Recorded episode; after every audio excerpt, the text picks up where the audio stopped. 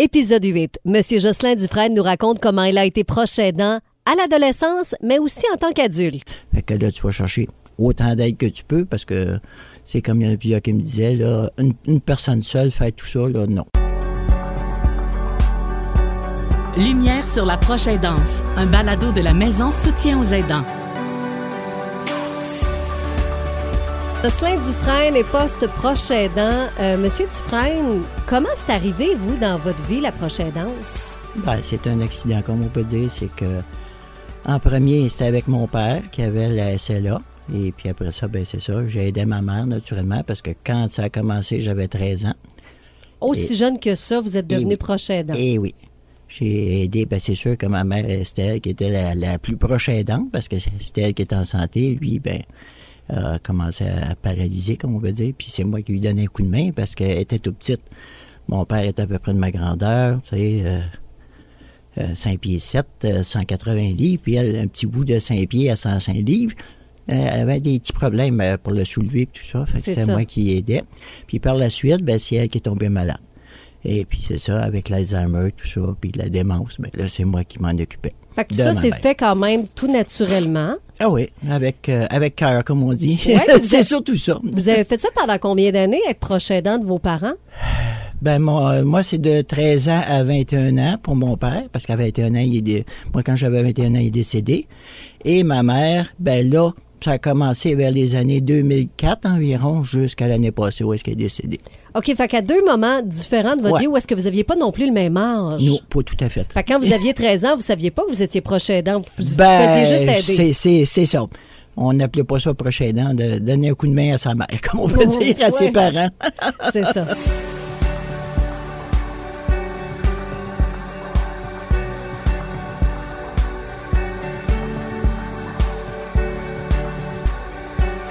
Imagine, Monsieur Dufresne, qu'en étant proche à deux moments différents de votre vie, les défis ont été différents aussi. Oui, c'est sûr, parce que t'as pas la même énergie, t'as pas le même... euh, euh, comment je pourrais ça?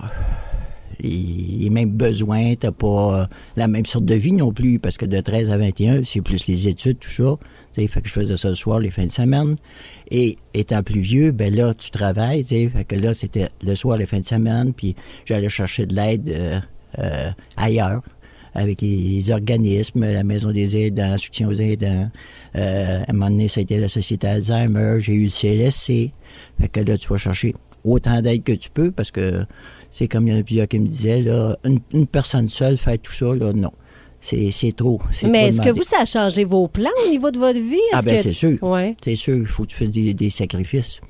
Et ça, c'est le don de soi. Fait qu'il y a bien des sacrifices que tu fais. Des choses que tu mets de côté parce que tu peux pas les réaliser. Mais quand on fait des sacrifices comme ça, qu'est-ce qui fait qu'on décide de continuer pareil? De cœur, d'amour. D'amour avec un grand A. Ça a déjà existé, mais ça existe encore. Ben oui. Oui. Puis c'est ça qui est, c'est ça qui était le, le but comme tel, c'est de redonner.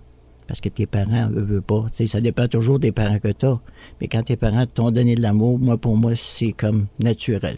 Ah, j'aime ça que vous dites ça. C'est naturel, Ouais. c'est pas forcé. Non. Puis là, vous avez parlé de certains organismes qui sont venus vous aider. Oui. Ça, c'était important pour vous de vous faire épauler. Ben oui, parce qu'à un moment donné, c'est ça là. C'est que plus la maladie avance, ben plus c'est difficile, plus il y a des choses hors de contrôle. Fait que tu as besoin de prendre des petites pauses, puis même pour ton ordinaire, tout ce que tu fais ordinairement, euh, les commissions, tout ça, ben ça prend vraiment quelqu'un pour justement te dépanner parce que la personne va toujours te demander à côté d'elle.